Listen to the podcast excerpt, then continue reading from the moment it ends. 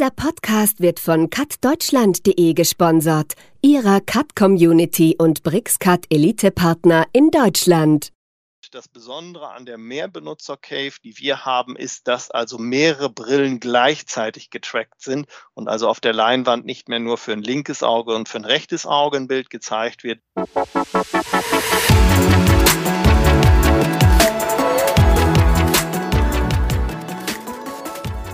Hallo und herzlich willkommen zu einer neuen Folge von Cut Talk, unserem Podcast rund um Computer-Aided Design, Technologien, Anwendungen und Software. Heute geht es um die Bauindustrie und genauer um das Thema BIM.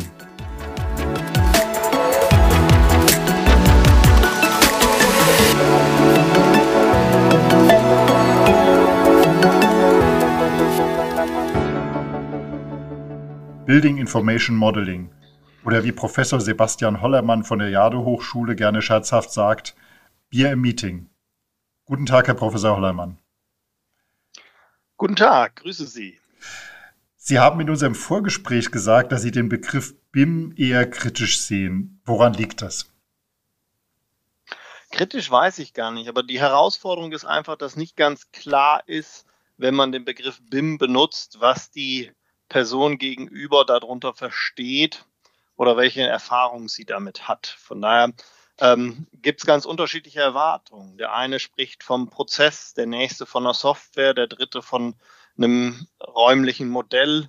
Und genau da fängt das Problem an, dass es keine einheitliche Definition gibt. Und ähm, das BMI-Team mag vielleicht scherzhaft gemeint sein, aber es geht um ganz viel Austausch, um Informationsaustausch, um Austausch von Daten und das Ganze maschinenlesbar, sprich strukturiert. Deshalb ist für mich in der Verbindung auch häufig das objektorientierte Produktmodell der Begriff, den ich dann wähle, weil es geht halt nicht um Linien zwischen Punkten, sondern es geht um eine objektorientierte Modellierung und das Ganze natürlich gerne parametrisch. Aber es muss nicht immer eine grafische Repräsentanz haben, sondern es reicht auch manchmal, wenn es nur die Semantik ist an der Stelle. Es geht ja um Digitalisierung im Bauwesen. Ich vergleiche das immer ganz gerne mit äh, der fertigen Industrie, wo das Industrie 4.0 heißt und auch da verstehen alle eigentlich was anderes darunter. Ähm, bei Ihnen heißt es ja auch Datenbank und konstruieren, nein, Datenbankorientiertes Konstruieren. So heißt, glaube ich, das Institut, was Sie leiten, nicht wahr? Genau, ich bin Leiter des Instituts für Datenbankorientiertes Konstruieren und das zeigt auch ganz deutlich, es geht um die Daten und um die Datenstrukturen. Das können geometrische Abbildungen sein, was viele Leute dann im Bereich Visualisierung VR vor Augen haben, aber es kann auch einfach ein Kostengerüst, ein Termingerüst oder aber ein Materialgerüst oder ein Datengerüst für Simulation oder was auch immer sein. Und da geht es drum und die Datenbank ist natürlich bei uns gedacht als objektorientierte Datenbank. Also, dass ich Objekte anspreche und dann eine Mengenermittlung oder was auch immer damit tun kann. Einige Kollegen machen die Statik da drauf oder aber die unterschiedlichsten Untersuchungen. Das ist ja das, also zumindest wie ich als Laie BIM auch verstehe, dass alle mit den gleichen Daten arbeiten. Der Architekt von, der, von dem ersten Entwurf idealerweise über die Planung, die ganzen technischen Disziplinen, die Ingenieure, die sich um Statik und äh, Heizung und ähnliches kümmern, bis zur Ausführung und Abrechnung und letztendlich auch für den Betrieb. Genau, wir sprechen da häufig in dem Kontext dann von der Single Source of Truth, also der einleinigen, einzigen Quelle der Wahrheit, also nicht redundante Daten. Jede Information wird doppelt erfasst oder viermal eingegeben. Mengenermittlung ist so ein klassisches Beispiel, passiert mehrmals im Prozess. Jeder hat eine andere Menge, sondern es gibt eine Datenstruktur, in der dann nur diese eine Menge drin ist, die man dann für Termine, für Kosten und Gleichheit, also wo es möglichst keine Widersprüche gibt, weil wir doch noch eine Kopie von einem alten Dokument erwischt haben und so weiter. Und das ist der entscheidende Punkt an der Stelle, wo die Kommunikation reinkommt. Und deshalb kann man aber trotzdem nicht sagen, es ist eine Datei oder ein Dokument, sondern in der ja, BIM-Welt oder auch in der VDI 2552 spricht man von den Koordinationsmodellen zum Beispiel, wo unterschiedliche Fachmodelle zusammengesetzt werden zu einem Koordinationsmodell. Und das Wichtige ist da, dass man sich regelmäßig, wie immer regelmäßig aussieht, einmal die Woche oder vielleicht auch häufiger, diese Fachmodelle zusammenbringt und dann guckt, gibt es zum Beispiel ähm, geometrische Clashes oder gibt es inhaltliche Clashes oder sind irgendwelche Attribute noch nicht so weit? Also ist der Level of Development eines Modells der eigentlich zu diesem bestimmten Zeitpunkt, das bezeichnen wir als Data Drop, noch nicht erreicht. Also muss noch was nachgesteuert werden, damit die Nächsten dann damit weiterarbeiten können. Und der Hauptpunkt ist deshalb auch die Auftraggeberinformationsanforderungen oder der sogenannte BAP, also der Informationsbeschaffungsprozess. Wer braucht welche Informationen wann und welche Information hat zu welchem Zeitpunkt welche Qualität. Gehen wir nochmal zurück, einfach das Thema Digitalisierung an sich. Ähm, man fragt sich ja als Außenstehender immer, was bringt es? Man muss ja nicht auf Teufel komm raus digitalisieren, es bisher funktio funktioniert hat. Also es wurden auch irgendwie schon vor 50 Jahren oder vor 100 Jahren Hochhäuser gebaut, wo alles miteinander harmoniert hat und geklappt hat. Was bringt denn die Digitalisierung wirklich? Wird's billiger, schneller oder besser oder alles drei? Also im Idealfall natürlich alles drei, aber nehmen wir es mal konkret. Sie haben gesagt, wir haben auch schon in den zurückliegenden Jahrzehnten große, tolle Bauwerke gebaut. Das ist absolut richtig. Nur die Materialvielfalt und auch die Herausforderungen, die heutige Materialien mit sich bringen, zum Beispiel Stichwort Spannbeton, hoch ausgelastete Querschnitte, Bauteile, aber auch anspruchsvoller in der Bearbeitung das sind so verschiedene Aspekte, die komplexe Gebäude ähm, ausmachen, also anspruchsvolle Materialien. Dann hat sich aber auch unsere Erwartung an ein Produkt deutlich verändert. Häuser, die wir vor 40 Jahren gebaut haben, da würden Sie sagen, das reicht heute nicht mehr. Wir brauchen heute noch die Steuerung für Lüftung und die Heizung muss noch mit den Fenster kommunizieren, also diese ganzen Smart Home Geschichten. Also auch der Anspruch an ein Gebäude ist viel größer geworden, dass das Licht ausgeht, wenn ich den Raum verlasse zum Beispiel. Und das sind natürlich alles Themen, die zu einer gesteigerten Komplexität geführt haben.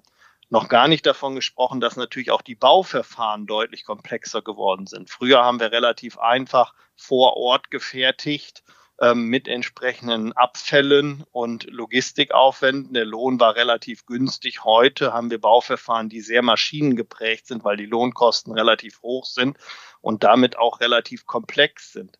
Und also auch da ist eine ja, Komplexitätssteigerung passiert. Und allein das alles zu beherrschen, neben den Projektgrößen, die auch immer größer geworden sind, also unsere Bauwerksgrößen sind ja auch vom Volumina größer geworden, brauchen wir die Digitalisierung, weil natürlich ein Projektleiter nur eine gewisse Größe überblicken kann und Komplexität. Und da kann die Digitalisierung eine große Hilfe sein, um Transparenz zu schaffen und Übersicht zu schaffen in ähm, lange, großen, komplizierten Bauwerken. Also im Wesentlichen besser von meinen drei Punkten. Billiger wird es ja beim Bauen sowieso nie, zumindest meine Erfahrung. Also es geht besser auch mit, äh, was Sie sagen, modernen Materialien, neue Fertigungsmethoden, neue Ansprüche einfach. Smart Home gab es natürlich vor 20 Jahren nicht. Ja, genau. Wobei natürlich günstiger auch ein Thema ist. Ähm, wir sind aus der Bauvergangenheit gewohnt. Das zeigen auch die alten Baumeister. Wir haben gebaut und haben dann mal geguckt. Ähm, das funktioniert aber in unserer industriellen Welt heute nicht mehr. Heute ist, aber das ist keine neue Erkenntnis, erst planen, dann bauen der entscheidende Schritt. Und trotzdem passiert es häufig tausendfach, dass wir, wenn wir auf der Baustelle sind, erst anfangen zu planen. Und wo kommen jetzt die Steckdosen hin? Und dann machen wir doch wieder die Schlitze in alle Wände und nicht vorher schon vielleicht vorgesehene Leitungstrassen und so weiter. Also das Thema Planen und Bauen es ist offensichtlich, dass es besser ist, erst zu planen, weil auf dem Blatt Papier ein paar Striche zu tauschen ist deutlich günstiger und schneller als in der Wirklichkeit. Und nichtsdestotrotz ist es tausendfache Praxis auf der Baustelle, dass es anders ist. Und das spielt sich in vielen Bereichen, also auch im energetischen und Nachhaltigkeitsbereich genauso wieder. Sie arbeiten ja an der Hochschule an, an Themen, die genau das äh, beinhalten sollen. Erst planen, dann bauen. Äh, Sie haben ein, habe ich gesehen, Labor für digitales Engineering. Das finde ich ja sehr spannend.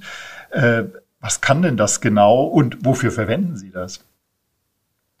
Genau, das Labor für digitales Engineering soll genau dieses Bewusstsein schaffen, dass wir halt nicht mehr mit einem Cremona-Plan auf Papier eine Kraftgrößenbemessung machen, sondern dass wir neue Verfahren einsetzen. Und zwar jetzt nicht nur bezogen auf Kraftermittlungen, sondern auch auf die anderen Technologien. Deshalb gibt es da unterschiedliche Komponenten. Es gibt die Visualisierungskomponenten mit einer mehr Benutzer-Cave. Es gibt aber auch die klassischen AR-Brillen, die wir einige im Labor haben, bis hin zu ähm, zehn mobilen Smart Home Laborarbeitsplätzen und einem größeren stationären Smart Home Arbeitsplatz, wo halt die Studierenden an diese Themen der Digitalisierung herangeführt werden. Von Modellerstellung, Modellanalyse und dann natürlich die Anbindung zu den unterschiedlichen Geschichten, Stichwort Smart Home, VR, AR und was es da noch so gibt erklären, jetzt sitzen wir hier in einem Podcast, das heißt, wir haben keine Bilder, das ist manchmal ein bisschen schade. Äh, erklären Sie doch das mit dieser Mehr-Benutzer-Cave. Ich habe jetzt den Vorteil, ich habe ein paar Bilder gesehen. Das ist ja nun, so ein bisschen sieht es nach Science Fiction aus. Ja, es ist auch sicherlich was, ähm, was, was ganz Besonderes ist, was wir da gerade in Oldenburg haben. Ähm, viele werden eine Cave schon mal kennen, also ähm, eine Projektion auf mehreren Projektionsflächen. Also eine vor sich, eine neben sich und vielleicht auf der anderen Seite auch noch eine, eine am Boden. Ähm, also wir haben mehrere Projektionsflächen und auf diesen Projektionsflächen werden, weil es eine stereoskopische Projektion ist, fürs linke und fürs rechte Auge gleichzeitig aber separate Bilder gezeigt und deshalb hat man so eine aktive Shutterglasbrille auf, die also dann verursacht, dass man 3D sehen kann, weil jedes Auge im Wechsel, linkes Auge, rechte Auge, ein eigenes Bild kriegt. Und die Brille hat dann sogenannte ähm, Tracking Points, die ähm, die ganze Zeit gescannt werden, damit also das System auch weiß, in welche Richtung ich gucke und dann jeweils das entsprechende Bild rechnet. Das ist auch das System, was es häufiger schon mal gibt. Das Besondere an der Mehrbenutzer-Cave, die wir haben, ist, dass also mehrere Brillen gleichzeitig getrackt sind und also auf der Leinwand nicht mehr nur für ein linkes Auge und für ein rechtes Auge ein Bild gezeigt wird, sondern für Benutzer 1 linkes Auge, rechtes Auge, für Benutzer 2 linkes Auge, rechtes Auge, für Benutzer 3 linkes Auge, rechtes Auge und so weiter. Also bei drei Benutzern werden dann sechs Bilder gleichzeitig auf der gleichen Wand, beziehungsweise in unserem Fall auf mehr als drei Projektionsflächen gezeigt. Und dann muss die Brille natürlich ähm, immer nur jedes sechste Bild zeigen. Und das ist eine ziemliche Herausforderung. Und weshalb ist das so interessant gegenüber normalen Powerwall-Systemen mit einer getrackten Brille? Weil dadurch passt mein Finger, mit dem ich irgendwas in der virtuellen Umgebung zeige, genau an die Stelle, des anderen, weil der ja seine Position, die separat für ihn getrackt wird, ähm, beinhaltet. Und damit kann ich besonders gut in dieser Cave Dinge koordinieren, kommunizieren. Und gerade aus der Corona-Zeit hinaus gibt es noch eine weitere Funktion, die besonders ist. Wir können dieses Cave-System auch noch verschalten mit anderen Systemen, zum Beispiel mit einem Head-Mounted Display, also einer VR-Brille, die ich aufsetze oder aber mit einer normalen Powerwall, wo nur ein Nutzer getrackt davor steht. Und dann trifft man sich in dem virtuellen Modell mit seinen Avataren und kann da drin dann ähm, Dinge tun. Und auch das ist besonders. Wir können Dinge nicht nur visualisieren, wie es die meisten Systeme können, sondern wir können die Bauteile selektieren, uns die Eigenschaften anzeigen, Wand, Dicke, Material und so weiter, was halt modelliert ist und können ähm, natürlich nicht im vollen Umfang, aber doch schon im ziemlichen großen Umfang diese Bauteile auch verschieben. Also die Tür einfach mal einen halben Meter nach rechts schieben und so weiter. Oder aber einfach nur so virtuelle Post-its irgendwo hinkleben und sagen, da müssen wir nachher nochmal zusammen drauf gucken oder hier haben wir eine Lösung gefunden. Und diese Kombination macht es nochmal einmaliger. Ich könnte mir vorstellen, dass die Studenten und Studentinnen das am liebsten für ihre Playstation verwenden würden. Äh, das ist ja dann ein High-End-System für Spiele, wäre das sicher super. Aber bei Ihnen geht es ja um Bauingenieurwesen. Äh, wenn ich Sie richtig verstanden habe, ist es auch als Technologietransfer gedacht, dieses äh, äh, digitale, das Labor für digitales Engineering. Das heißt, Sie wollen aus der Hochschule raus das in den Alltag der Bauingenieure irgendwann überführen.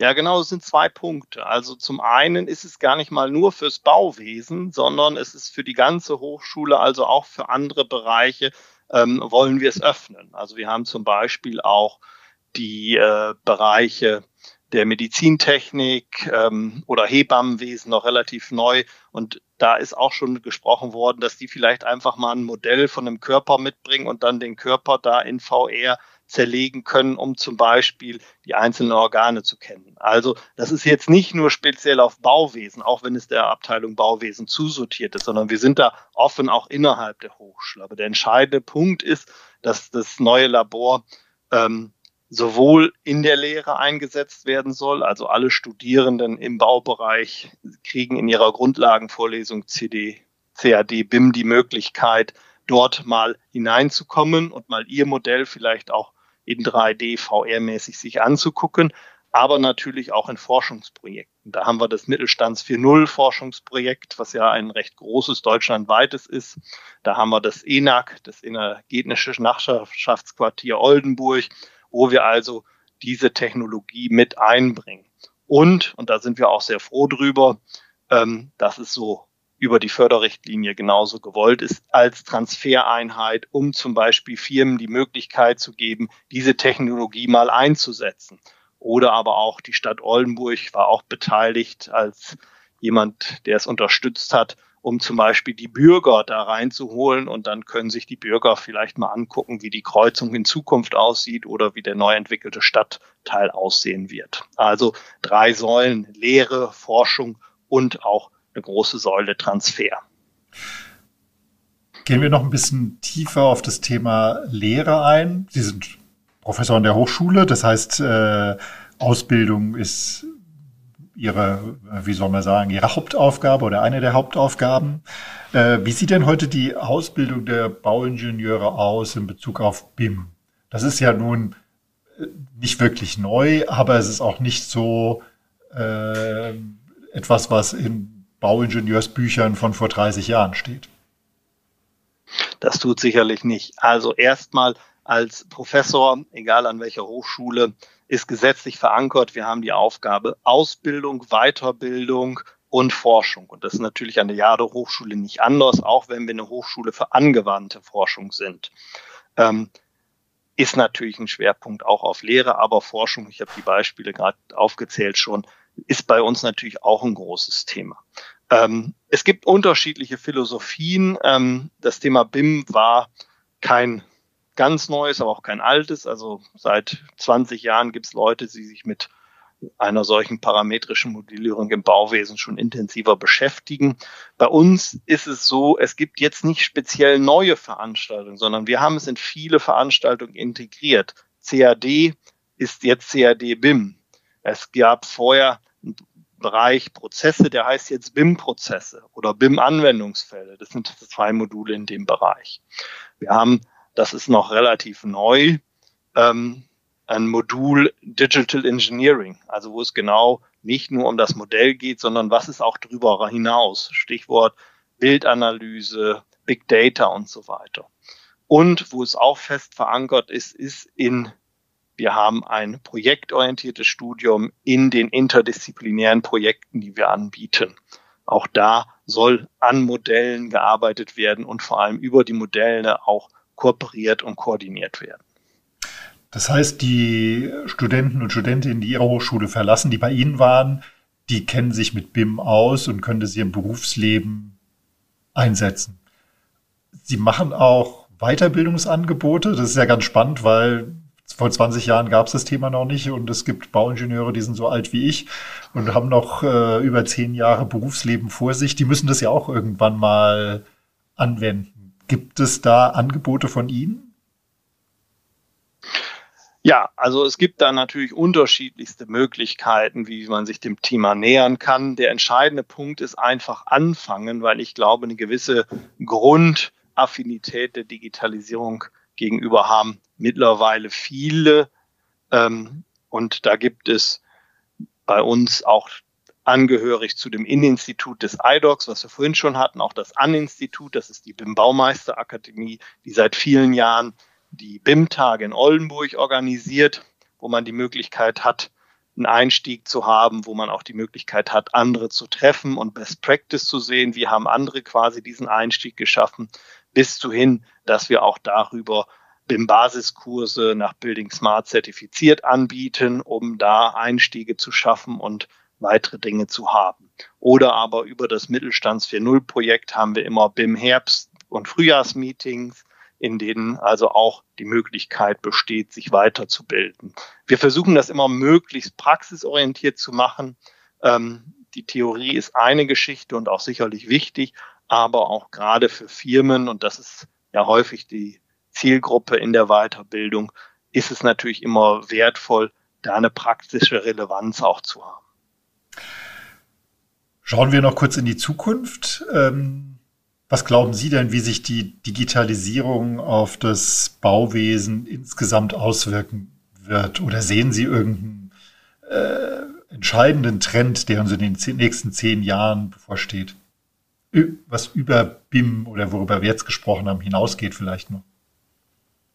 glaube, das ist ganz schwierig zu sagen, was in, in zehn Jahren die Themen sind. Aber ein Thema, was sich mit Sicherheit jetzt schon abzeichnet, was aber gar nicht ähm, durch die Digitalisierung getrieben ist, sondern einfach durch die anderen Randbedingungen, die wir haben. Das ist einmal das Thema ähm, von Nachwuchs in der Baubranche, auch von qualifiziertem Nachwuchs.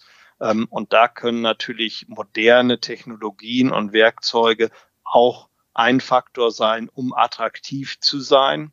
Und der zweite Punkt ist uns, glaube ich, allen sehr bewusst, ist natürlich das Thema Energie und Nachhaltigkeit. Das Bauwesen ist jetzt eine Branche, die doch einen ziemlich großen Anteil zu unserem Abfallaufkommen hinzusteuert, aber auch einen ziemlich großen Energieverbrauch hat. Stichwort graue Energie auch oder im Primärenergieverbrauch. Und da sind natürlich schon erhebliche Anstrengungen in den Jahren kommenden Jahren erforderlich, wo wir natürlich vieles tun müssen, wo wir vieles entwickeln müssen und wo auch viel Veränderung in der Branche stattfinden muss. Und da denke ich, werden auch die digitalen Werkzeuge eine große Hilfe sein, ob das jetzt Steuerungsthematiken in Gebäuden sind oder aber auch die reinen Konstruktionen schon selber bis hin zu Nachnutzungskonzepten. Es wird auf jeden Fall also spannend bleiben. Gut, dann bedanke ich mich ganz herzlich bei Ihnen, Herr Professor Hollermann, für die sehr interessanten Informationen direkt aus der Hochschule ähm, und hoffe, dass es Ihnen auch ein bisschen Spaß gemacht hat. Ja, ich danke und freue mich, ähm, vor allem wenn Leute jetzt auch anfangen, was tun, ähm, weil das ist der wichtigste Schritt. Einfach machen. Gut, vielen Dank. Zum Schluss habe ich noch eine kleine Bitte. Wenn Ihnen dieser Podcast gefallen hat und Sie Freunde, bekannte Kollegen haben, die auch Interesse an diesem Thema haben, dann empfehlen Sie uns doch gerne weiter. Am einfachsten geht das, indem Sie die URL www.cuttalk.de weiterleiten. Für heute sage ich Tschüss und auf Wiedersehen bis zum nächsten Mal.